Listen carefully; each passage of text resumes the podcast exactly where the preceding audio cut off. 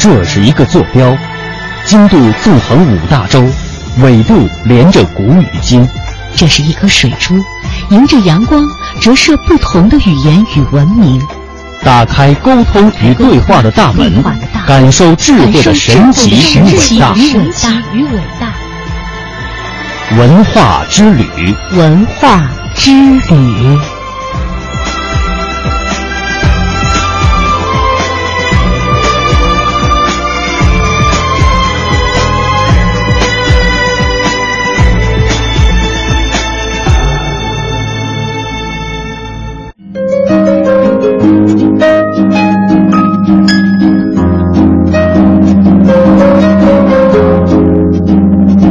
探寻文化渊源，感受文化魅力。听众朋友您好，这里是中央人民广播电台香港之声数码广播三十二台的文化之旅节目，我是谢哲。大家好，我是曼斯。呃，我们在节目当中呢，经常会给大家介绍世界各地，呃，特别有创意的一些博物馆。今天呢，我们也要为大家介绍一座博物馆，虽然是老的博物馆，就伦敦博物馆，但是呢，呃，这座博物馆最近有一个非常有趣的展览。这个展览还蛮有创意的。接下来走入今天的博物馆探奇。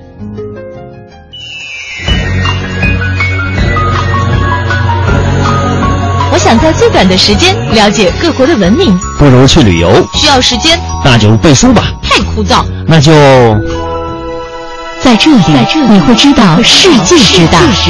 在这里，在这里，你会感受生命的神奇。这里有快乐人读老爷车博物馆、旧文化博物馆。只需要一点时间，你会了解历史的脉络；只需要用耳朵，你就会感叹智慧的伟大。博物馆好奇。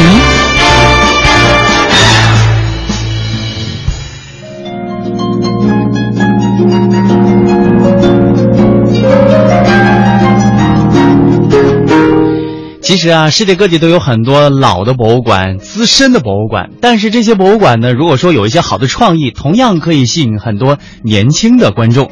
呃，我们要说到的这座伦敦博物馆呢，它最近就有一个大的动作哈，将推出一个展览。呃，曼斯知道这个展览的主题是什么吗？呃，我知道，因为我又看了答案。这就是福尔摩斯展。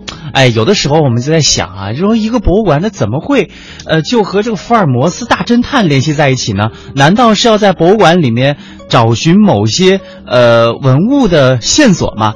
其实不是这样的。伦敦博物馆日前宣布，将推出以福尔摩斯为主题的展览，来自世界各地与福尔摩斯相关的藏品，将让参观者更加全面的了解这位出自英国小说家阿瑟·柯南·道尔笔下。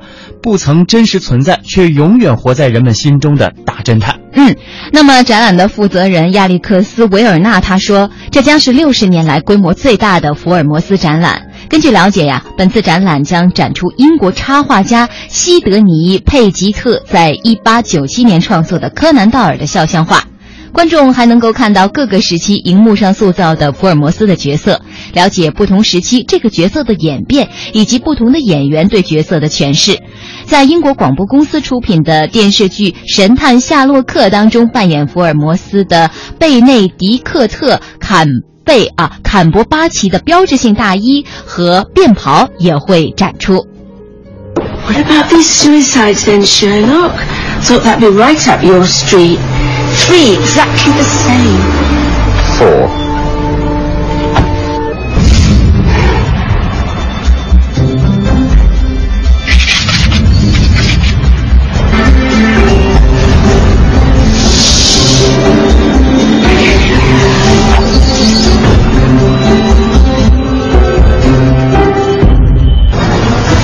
By the way, we better upgrade their surveillance status. Grade 3 active. Sherlock Holmes and Dr. Watson.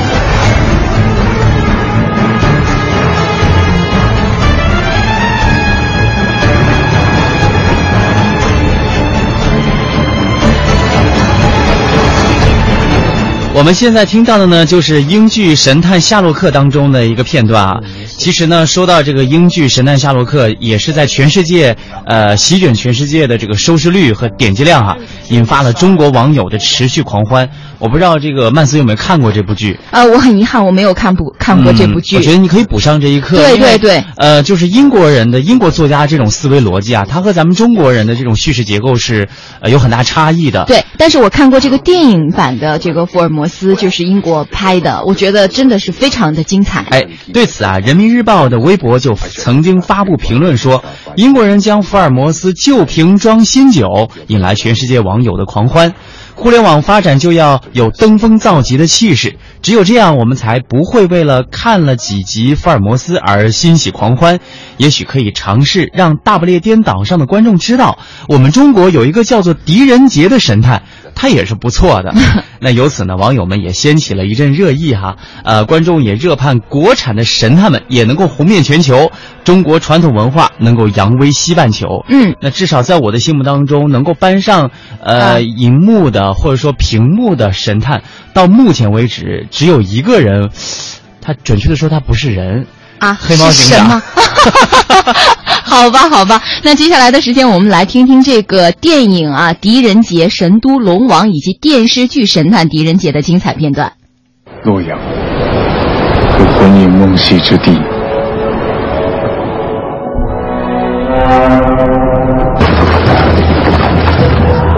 我狄仁杰在此际来到风云诡谲的神都，往大理寺。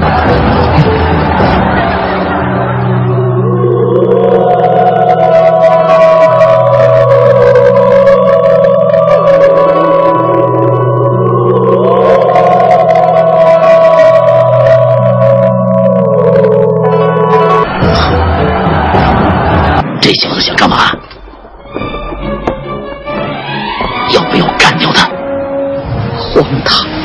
一个官妓就闹得满城风雨。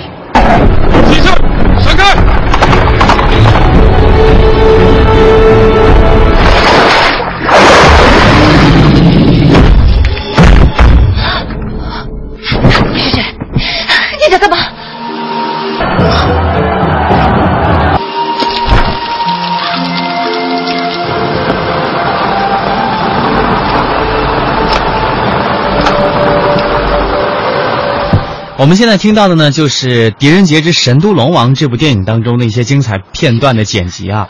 呃，我看过这部电影，我觉得有点把这个狄仁杰神化了。对确实挺他又会神化的武功，嗯他又会医术，然后又会刑侦，对那真是完美侦探哈。呃 我觉得真的是可以和这个西方的神探来相较。嗯，这是电影荧幕上的这个狄仁杰的形象。那么在电视剧《神探狄仁杰》当中，狄仁杰又是如何呃用他的机智来断案的呢？我们也来听一下片段。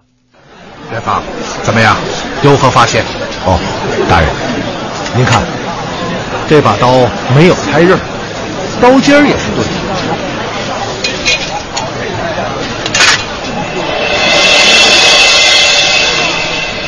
三柄钢刀都没有开刃。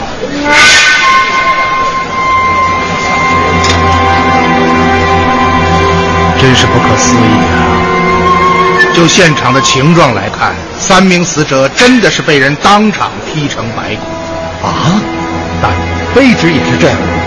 不仅如此，从墙上的血肉痕迹及死者白骨上的刀痕可以断定，凶手绝不是杀人后慢慢将死者剃成白骨，而是在死者活着的时候瞬间完成的。什么？瞬间将一个大活人踢成白骨？嗯，这这不大可能吧？人是动的，不会死站在原地任人宰割。退一万步讲，就算是死者原地不动，任由凶手施暴，能在瞬间将一个有血有肉的活人踢成这般模样，这需要什么样的道？又需要什么样的力量和速度啊？但是，这恐怕不是人力所能及的呀。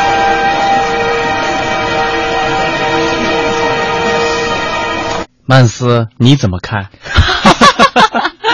这个狄仁杰啊，应该是咱们中国非常知名的一位呃侦探了。如果用我们今天的话来说，是侦探，给他这样一个定位哈。嗯。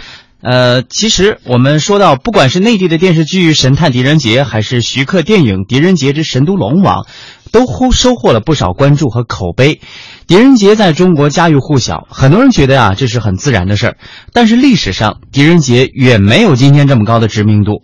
呃，狄仁杰的扬名啊，要归功于一位荷兰人。嗯如果没有他，就没有风靡世界的大侦探狄仁杰。嗯，那这听起来是有点不可思议哈，究竟是怎么一回事儿呢？我们接下来继续解答。学说中国话，有困难更有乐趣。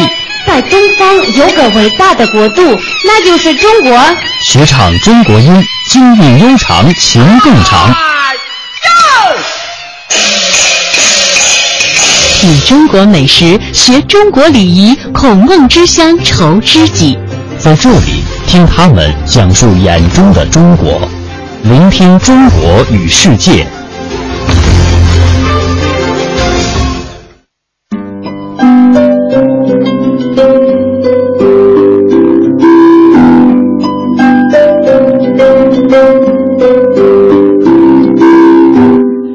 让狄仁杰扬名世界的，就是我们接下来要为大家介绍的这位荷兰人高罗佩。嗯，高罗佩呢，他是在一九一零年出生于荷兰的一个军医家庭。五岁的时候，跟随父母来到了当时的荷兰殖民地印度尼西亚。在当地的中国城，高罗佩初次接触了汉字、汉语以及中国的瓷器、香炉以及庙宇等等，深深地着迷于这种神秘又奇妙的文化。回到荷兰上中学以后，高罗佩开始自学汉语。他说：“汉字把深刻的内涵同完美的形式结合起来，学习汉字使我非常幸福和陶醉。”在乌特勒支大学获得博士学位之后，高罗佩选择到外交部工作，迫不及待地奔赴东亚以及梦寐以求的中国。一九四三年的三月，高罗佩被派往荷兰驻重庆使馆担任一等秘书。当时的重庆是中国国民政府的陪都，聚集了各界的精英，这就给热衷于结交中国名士的高罗佩一个极好的机会。他在日记中说，在重庆度过的岁月，对我在学术和艺术方面的研究具有不可估量的价值。来自中国所有重大文化中心的最优秀学者和艺术家都聚集在这里。而因为实际上没有其他的娱乐，放松自己的主要活动是每天的茶话会，以及就中国文化中任何想象得到的话题进行没完没了的交谈。从一九四三年三月到一九四六年的六四月，高罗佩利用这三年的时间，结识了多位政界、学界、艺术界的精英，比如有许世英、吴国桢、郭沫若、田汉、沈尹默、于右任、徐悲鸿等等。他频繁地参加文学界、书画界人士的雅集，以文以文会友，交流字画鉴赏、古董收藏的经验。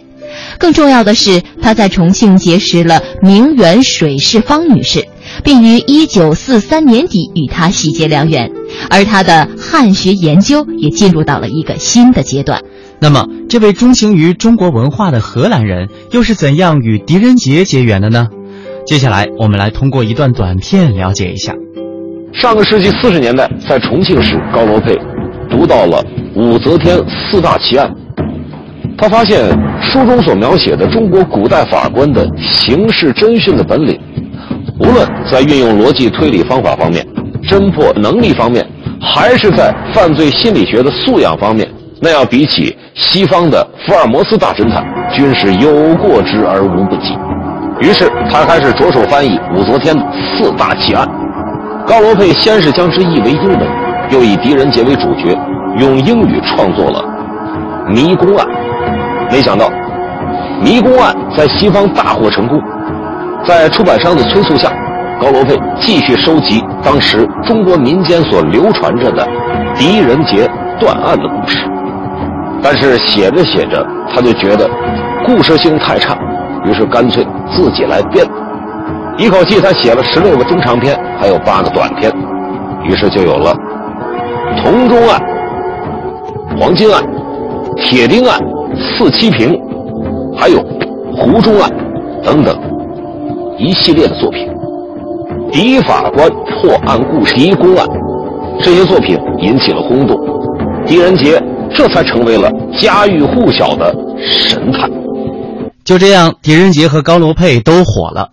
狄仁杰在西方人眼中，自然而然的就成为了东方的福尔摩斯，而你能说高罗佩就是荷兰的柯南道尔吗？其实没那么简单。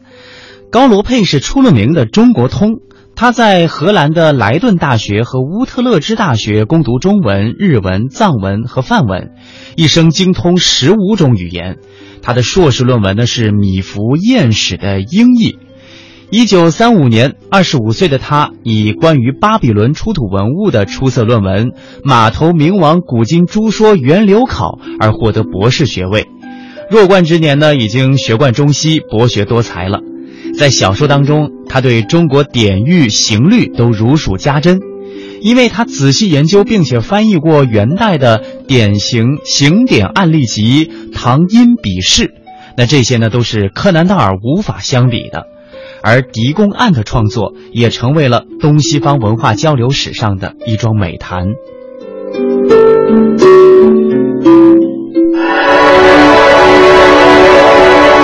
此时，屏住呼吸，聆听时间的声音。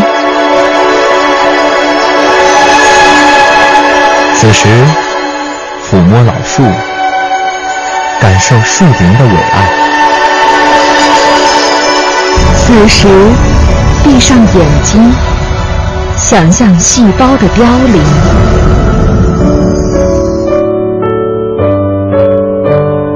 当时光流逝时，时光流逝时，唯有经典得以永存。唯有经典得以永存。文化年轮，沉淀经典。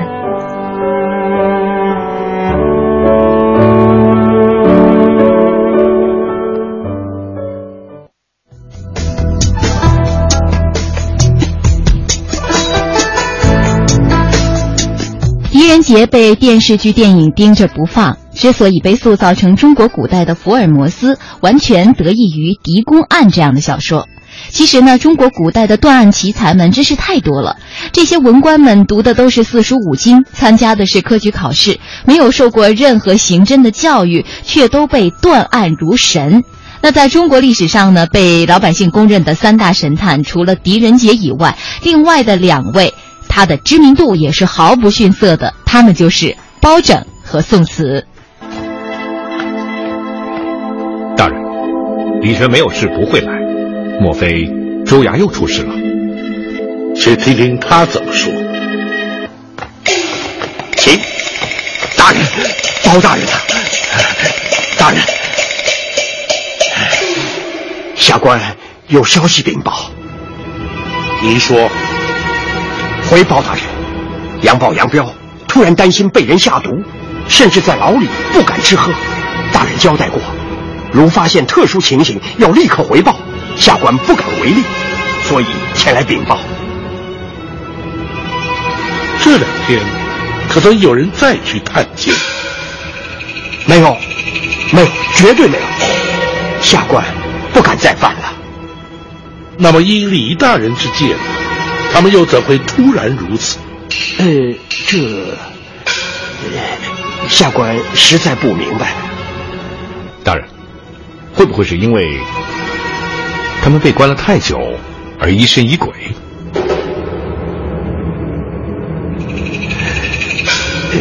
呃，对对对对对，公孙先生推测的不会错，肯定是这个原因。呃。但问包大人，不知还要关他们多少日子？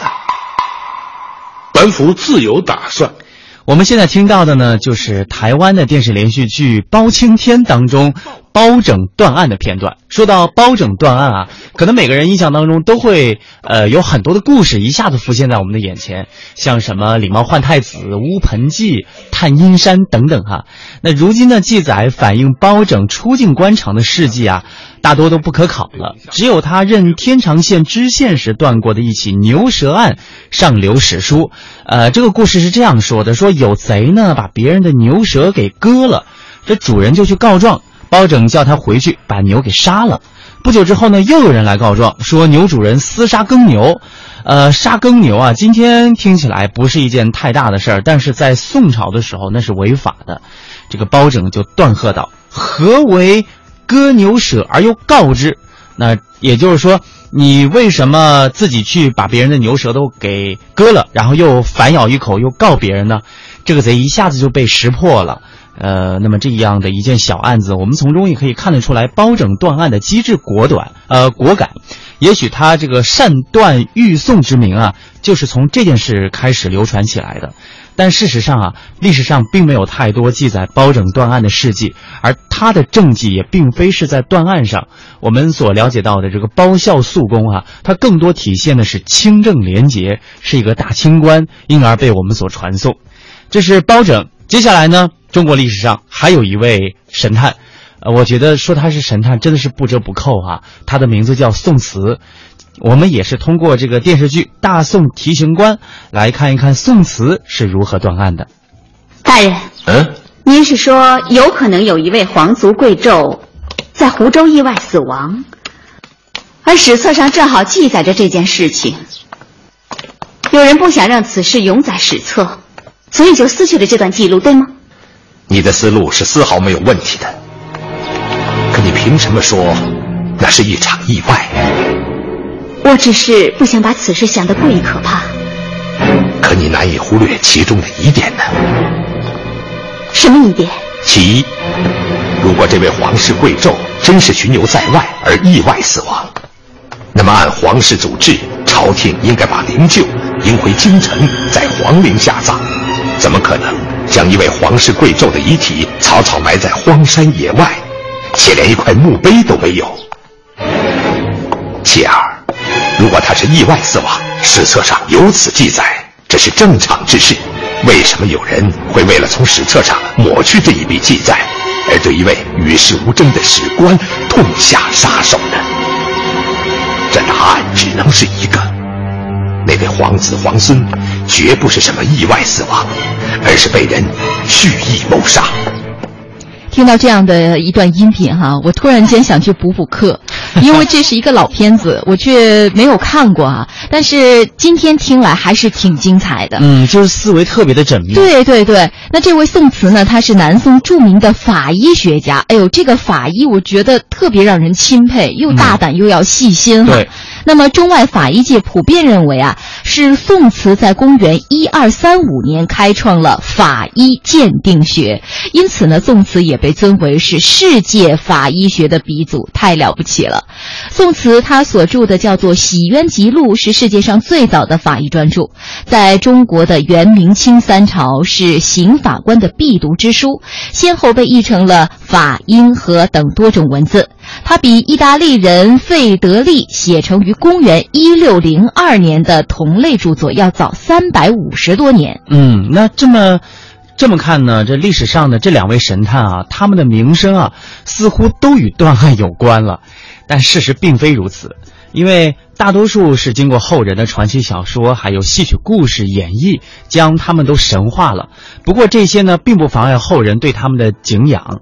那接下来就遇到一个问题，包括我个人都会有这样的感受。嗯，遇到这个有若干位呃，在历史上在某一个领域都有同等高度的。呃，这样的一些人士，总喜欢给他们排排坐，究竟谁更厉害一点啊？就是想比较一下，到底是谁断案更厉害，是吧？对，就想给他们出同样一个题。那么，网友们在网上啊，也对狄仁杰、包拯和宋慈做了这样的一番比较，也非常的有趣。我们也来关注一下。呃，有网友说，要说断案最高明的，还要说狄仁杰，不说别的，单说他年断积案一万七千多件，无一丝差错，这就不是一般人所能完成的了。狄仁杰的名字在世界上都可以算是比较有影响的。嗯嗯。那么有人说呢，这个包拯啊，他所能在史书当中得到证实的案子只有两个，一个呢就是刚才我们提到过的割牛舌案，另外一个呢就是假太子案。呃，有可能就是那个狸猫换太子的啊。嗯。那从史书对包拯的记载当中呢，包拯最出名的还是不畏权贵、清正廉洁等等。至至于这个包拯断案如神呢，各种传说都是后世来杜。撰的，包拯的青史留名主要在于清正廉洁。嗯，那还有宋慈呢，他所擅长的呢是验死和验伤，注重证据，但是他所著的《洗冤集录》却不可否认。为后世啊，为后世做了巨大的贡献，所以宋慈这个法医鼻祖的称号是确切无疑的。嗯，我们再来看看其他网友的一些点评啊。呃，有人说，论办案效率、数量和断案手段的综合应用以及推理能力，狄仁杰当之无愧；论尸检办案和重视证据的专业方向，宋慈当之无愧，他本身就可以称专家了。呃，再论不惧权贵、秉公执法，那一定是包拯。呃，不管怎么说，呃，当我们后人在呃回溯这些历史，在看待这些先人的伟大功绩的时候，一定会觉得，无论他们任何一个人都无愧于当时的时代。纵览文化界，把握每一天文化播报。接下来我们来关注一场非常有趣的这个呃，应该说是一个芯片的发布。虽然是芯片哈、但是它的内容呃是相当有年代感的，那就是首张邓丽君黄金黑胶唱片唱片的发布会。日前呢，由环球唱片携手邓丽君文教基金会共同推出的全球首张邓丽君黄金黑胶唱片《Just Be Beginning》，邓丽君在北京首发了。这张黄金黑胶唱片收录了邓丽君从艺以来发表的上千首佳作中甄选出的十二首经典金曲，全球限量发行只有三千套。那唱片的正面设计是一枚时钟，表盘的表针代表着邓丽君的生辰，背面呢镌刻着一幅世界版图，寓意无论天涯海角，只要流传着邓丽君音乐的地方，就遍布着人们对她的爱。唱片中心呢是由十三点一四克的二十四 K 的黄金来铸造，象征邓丽君的歌声是被人们世代相传的艺术财富。甜蜜蜜，你笑得甜蜜蜜，好像花儿开在春风里，开在春风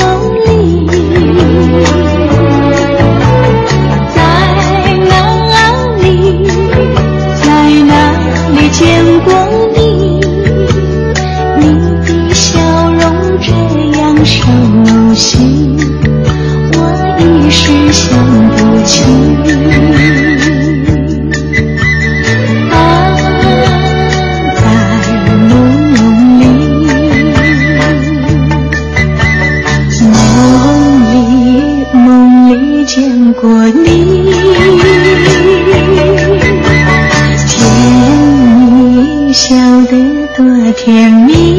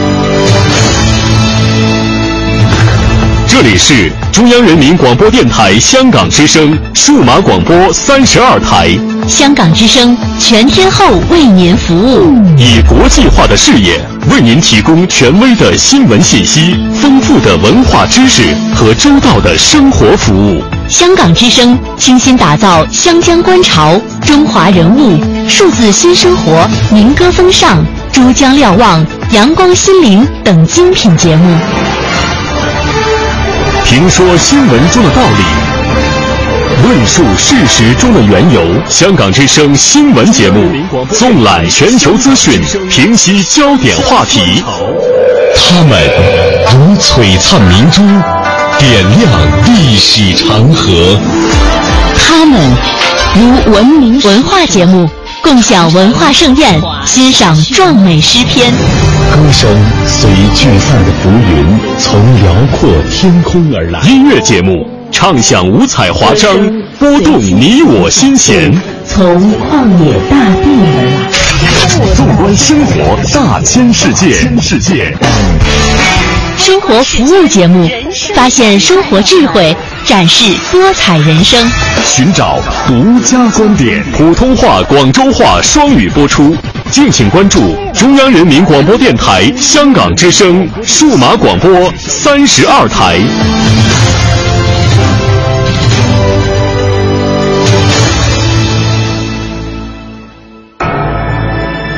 这是一个坐标，经度纵横五大洲。纬度连着古与今，这是一颗水珠，迎着阳光折射不同的语言与文明，打开沟通与对话的大门，感受智慧的神奇与伟大。文化之旅，文化之旅。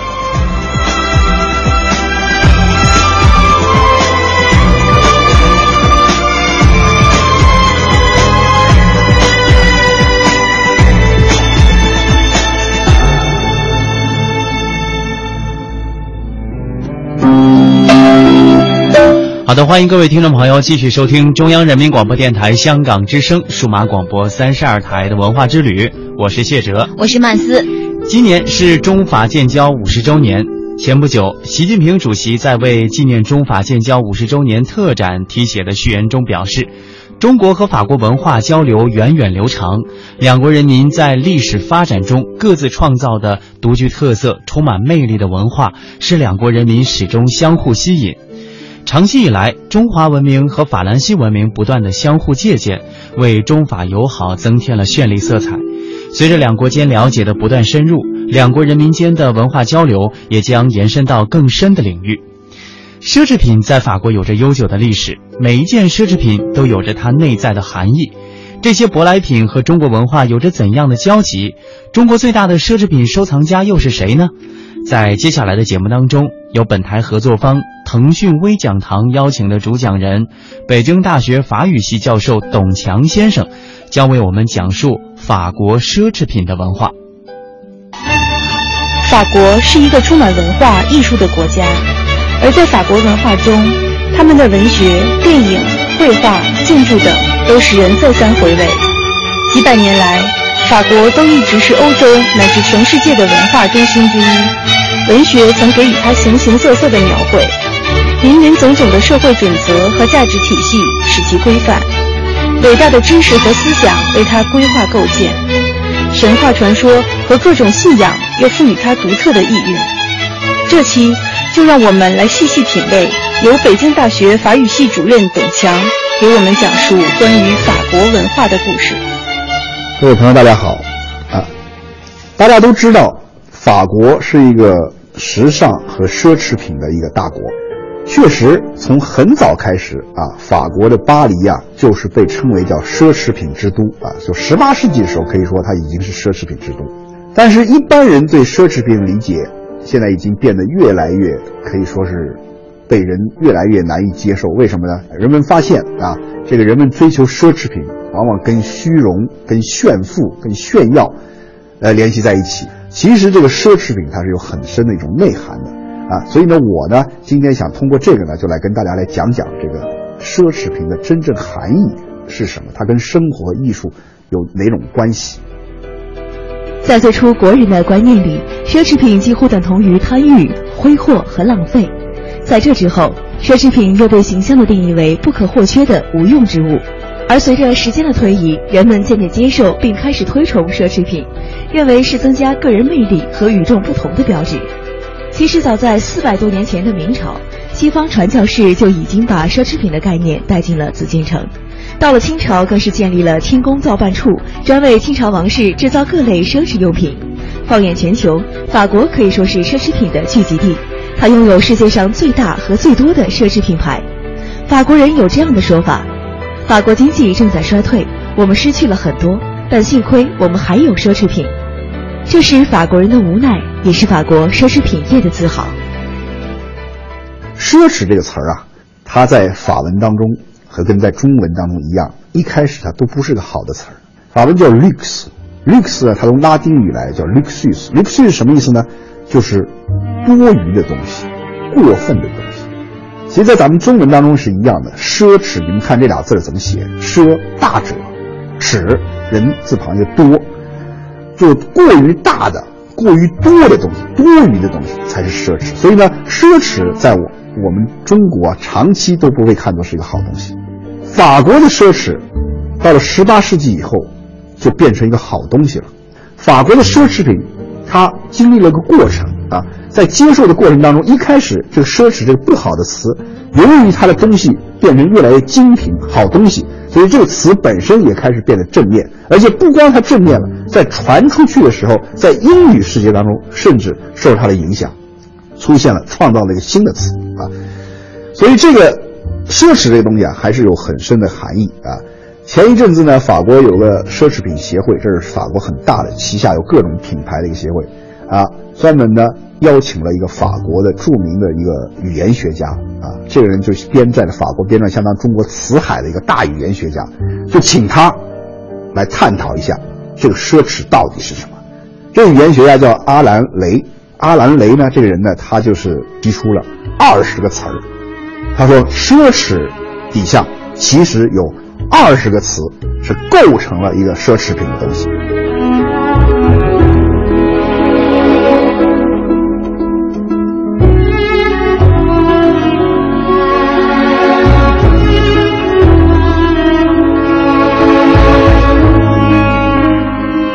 通过对这种概念的一种分析啊，我们确实发现，就奢侈品本身里面它有很多内涵，我们平时意识不到的。而且从某种层来说啊，我在给大家讲述这个法文的几个词的时候，你们转过层来，通过我们的法汉语，其实已经可以看出一些真正的一个奢侈品的内涵。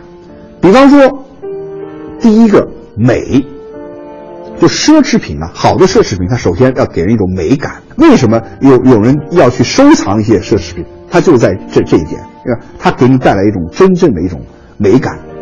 第二点讲这个创意，这个创意这个东西啊很有意思。为什么呢？中国在很长时间内不讲创意，而西方一直是一个强调不断必须要创新的一个文明。比方说，我们这个汉字的“创”字啊。你们好好看啊，“创”字在中文最早词源里头啊，“创”字是一个伤口啊，所以我们说创伤啊。然后呢，最早的“创”也是这就相当于拿一把刀啊，在一棵树上切下去，弄出一个伤口来啊，一道口子来。哎，后来呢，从这个隐喻引发出一个什么意思呢？就是什么事情的开头。所以我们开创了什么？其实是开了什么东西。我们说盘古开天地，没有说盘古创造了个天地。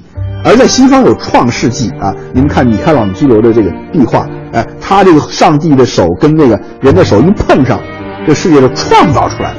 中国没有创造这一说，它是开了一个东西啊。所以在很长时间当中，我们就没有创意这个概念啊。创意这个概念是非常新的一个东西啊，所以现在出现了这个词“创意”，什么意思呢？就是我必须呃做出别人没有做出的东西，而且呢，这个东西呢跟我的意，跟我的内心的东西是连在一起的，跟我的想法联系在一起。所以在这个时候，就触及到一个非常重要的概念，就是想象力。西方人早在文艺复兴之前就兴起了一种思潮，认为精美的物品不仅令人心旷神怡，而且能够提高人的文明程度。精品是一种思想，一种文化，在法国早已根深蒂固，成为法国文化中不可分割的重要组成部分。这也许就是法国奢侈品行业如此强大的根本原因。每一个品牌背后都拥有悠久的历史和动人的故事，却给产品注入了浓厚的文化因素。每一件产品也会营造出包含设计师精神和产品创作过程的故事。因此，奢侈品除了本身的功能实用性以外，还有一个潜在的功能，那就是营造梦想。营造梦想正是奢侈品具有无穷魅力的根源。我们经常说，能够区分一个真正的奢侈品东西品牌好品牌跟一个差的山寨版的差差别在哪儿？就是想象力问题。这想象力啊，波德莱尔有一句著名的话啊，叫“想象力是以人的一切能力中的王后”。什么意思呢？你再多的才华，如果没有想象力，白用。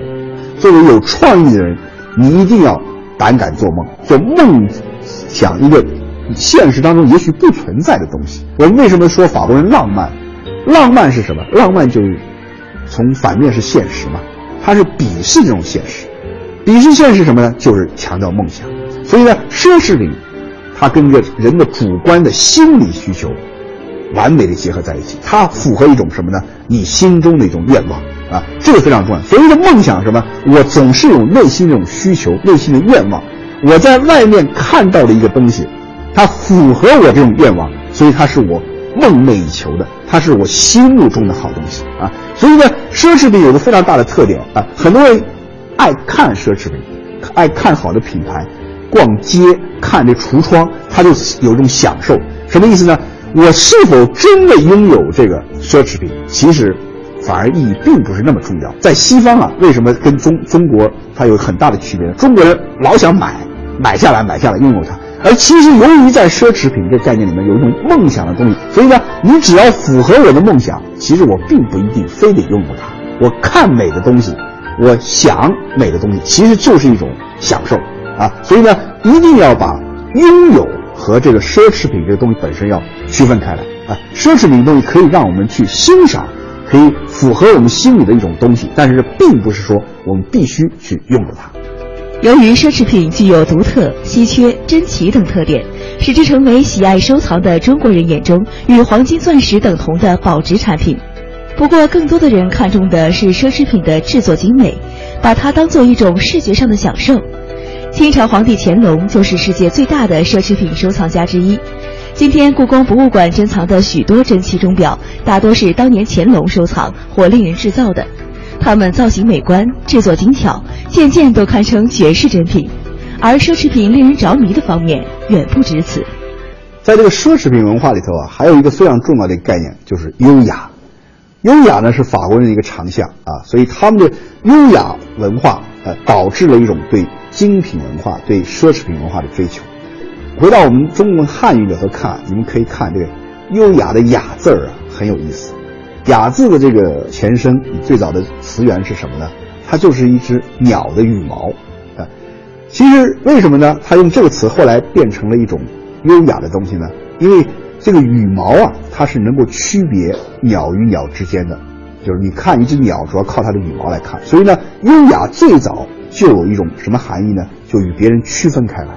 优雅一直就一开始，它有一个概念，就是说与众不同，而且呢是在高层的啊小范围里头使用的东西。这个优雅这个追求的本身当中，你会发现，对奢侈品的一种好的追求。如果从正面去看，其实它是要求你一样与众不同的东西，让自己与别人区分开来啊。而且作为一个创造者来说。他要造出优雅的东西来说，其实他就是要把自己所有的全部的精力投入到将一件东西把它做的完美、精益求精。这个行为其实是一种道德行为，做一种粗糙的东西是个不道德的行为。所以从某种来说啊，造假、做不不好的东西，或者是呃做一些赝品，其实它就是一种不雅行为。为什么呢？它违背了这个奢侈品、精品的这种优雅的追求。它这种优雅追求，并不是说强调你非得做出一个举动来，其实，在优雅当中，其实它有一种道德的东西在里面。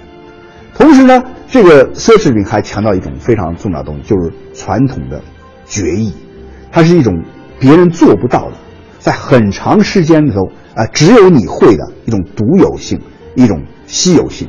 而独有这概念，你们看中国的“独”字，独立的“独”字，它是个反犬旁。这个字呢，从哪儿来的呢？因为羊一般都是群体生活，而狗呢，互相之间会斗来斗去，它强调自己个体性。所以最为什么最早的时候“独”这个词儿是用反犬旁，用狗的这个呃作为一个一一个它的偏旁呢？就是因为它强调与众不同。所以在这个奢侈品里面，就强调我一定要做出跟人家不一样的东西，而且呢，这个东西不光不一样，而做到了只有不光稀有，而且独一无二，只有我有啊。所以这个是一个能够保持那个奢侈品长期存在的一个很重要的因素。重温历史，承载艺术，讲述文明。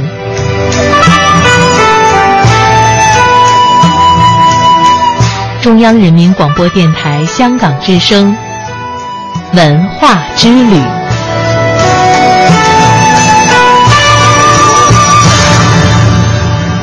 奢侈品必须第一，它必须经得起时间的考验，它是跟时间有关。一个传统决议，我们老说百年老店，一百年他来做这个东西，啊，它就经得起时间的考验。但同时呢，奢侈品又往往是追求时尚人所追求的，它有一种什么时效性啊？很多人追求新啊，明年我希望你再出个新东西，后年再出个新东西，这就是个悖论。就是说，你一方面你要经得起时间的考虑。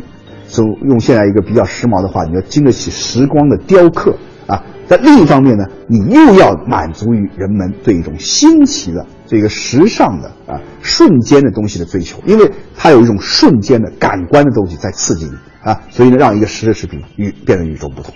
所以这个也是非常有意思的，跟奢侈品联系在一起的一个一个现象。奢侈品牌在紧跟时尚、创造时尚的同时，本身也成为识别某一社会阶层人群的标志。人们通过它与外界进行交流，标明自己的人群属性，与其他的人群相区分，并获得其他人群的认同。人们享受奢侈品的同时，也正在追求更高品质的生活。顶级消费品往往是与成功的品牌、过硬的质量、优秀的设计理念乃至历史积淀、文化传承联系在一起的。而昂贵的价格却是最后的因素。奢侈品实际上就是一种更加优雅的生活方式。最后呢，我觉得涉及到一个非常重要的一个东西呢，也是这就文化之间的差异了，就是说有一种生活的艺术在里头。法国和中国啊，都是两个非常讲究生活的艺术的国家啊，尤其是以前在呃在中国的文明啊，在一直在古古代社会非常讲究生活的艺术。很有意思是。一九三几年的时候，有两个著名的作家，一个法国人，一个中国人，都写了一本书，叫《生活的艺术》，啊，一个法国叫安德烈·莫洛瓦，他写过很多传记，傅雷先生翻译过，在中国呢，就是林语堂，林语堂写了一本书叫《生活的艺术》，他就讲中国人如何讲究，如何讲究。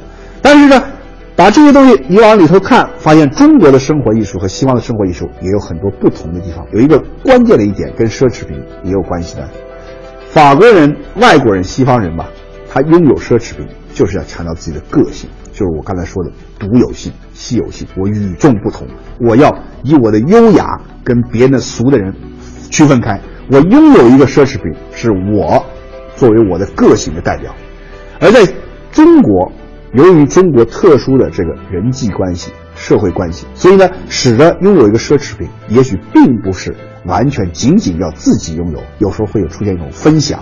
所以呢，从这个角度去看，有时候西方人不明白为什么中国人到了外面买奢侈品，买很多奢侈品，买一堆啊。但为什么？从从某种程度来说，如果从好的方面来看呢，其实也证明了中国的这种社交需求，因为他需要送人，他需要让人分享这种奢侈啊。这在西方很少见，西方很少有把一个奢侈品买下来送给别人。但西方买。东西它主要是为自己显得与众不同，而在东方社会里边，在东方的生活环境里头，有时候一个奢侈品文化，它也是一种社交的手段，所以呢，使得它某样东西它可以作为一种礼物来赠送啊，这也是在这个这个东方的这个这个文明当中一个比较独特的一一点吧。所以呢，围绕着这个奢侈品、奢侈这个概念，其实我们发现它里面有很多内涵，我们没有去想，而。法国作为一个奢侈品大国，作为从十八世纪开始就是被称为世界奢侈品之都的的巴黎，哎，他们其实融在里面啊，浓缩了很多很多跟生活、跟艺术有关的东西。也就是这个东西，我想真正的给了永生这个奢侈品一种生命力，给它一种价值。谢谢大家。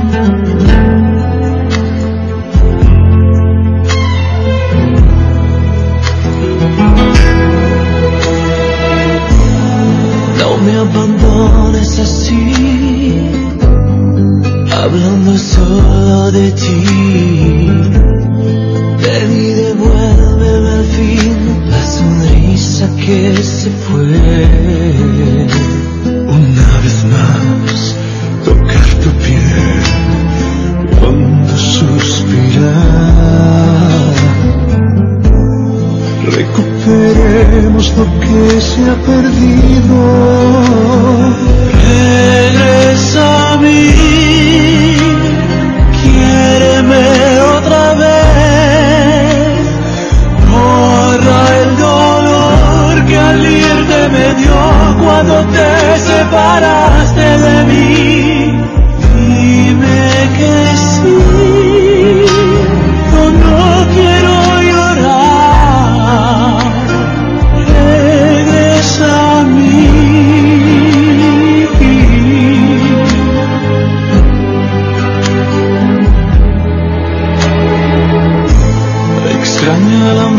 Que se fue,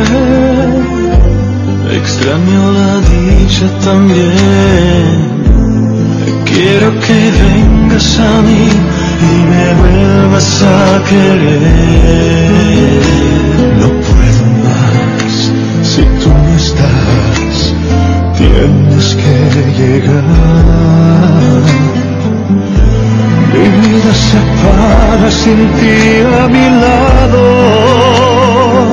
with this army.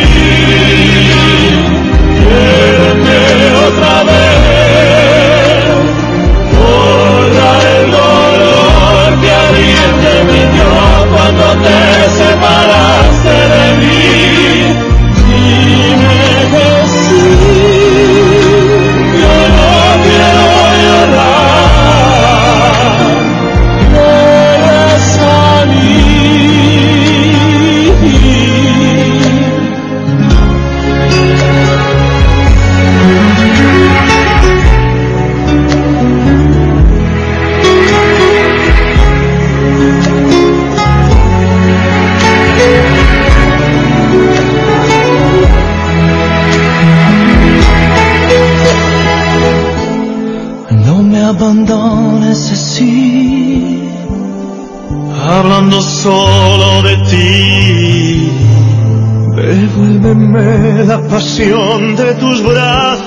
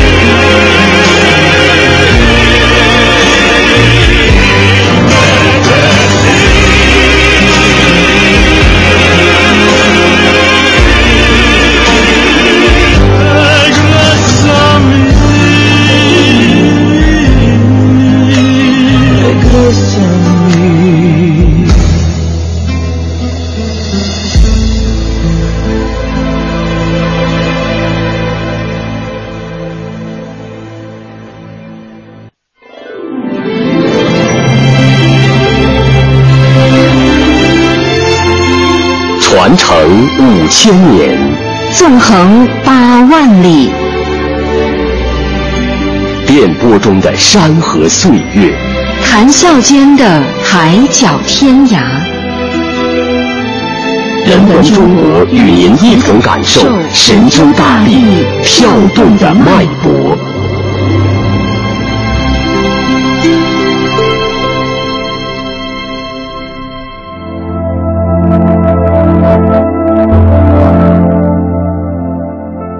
成祖朱棣虽然开始也是在南京做皇帝，但他一刻也没有忘记自己的根据地北平。做上皇帝的当年，他就把北平升格为大明朝的陪都，并把名称改为北京，同时着手迁都北京的工作。北京有了在辽代、金代和元代作为京城的历史，已经成为全国的政治文化中心。虽然在元朝末年，北京城市受到严重破坏，但北京在政治军事上的重要性却更突出了。当时威胁明朝安全的主要力量，仍然是来自退守到关外的元朝残余势力，他们一直想打回北京，复辟元朝。于是朱棣提出“天子御国门”。皇帝要亲自去镇守边关，而不要像当年宋朝时偏安富庶之地，最终导致亡国。明成祖迁都北京的另外一个更深层次的原因，还在于他在北京镇守多年，既熟悉那里的一切，又有盘根错节的势力和深厚感情。建都北京，自然更能巩固他的统治。反过来，在南京，他遇到的。则更多是对他篡位的不满情绪。公元一四一六年，朱棣命令文武大臣讨论营建北京城方案。第二年开始，前后从全国各地招来二十多万工匠、上百万民工，还有难以计数的军队。建成所需材料来自全国各地，百年以上的珍贵木材从湖广、四川、贵州等地采伐。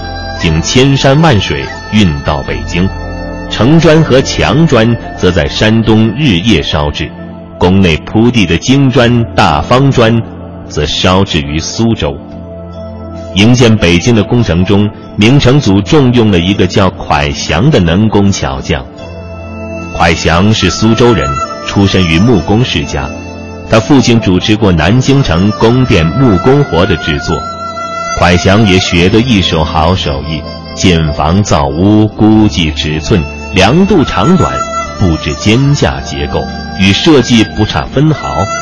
他还精通泥、石、漆、竹等手艺，据说能够双手各拿一支笔，同时画两条龙。画成后，两条龙龙身可以完全重合在一起。经过多年修建。北京宫城与皇城终于基本建成，明成祖于公元一四二零年正式将京城迁往北京，原京城应天府改为南京，作为副都。明成祖在北京还建造了两口青铜巨钟，人们推测这是因为他在靖难之役中杀人太多，心里恐惧，希望建造这样两座充满法力的大钟来保佑他。这两座大钟现在还剩一口，重四百多公斤，高七米，外径三米三，上面注满二十多万字的经文，成了北京的传世珍宝。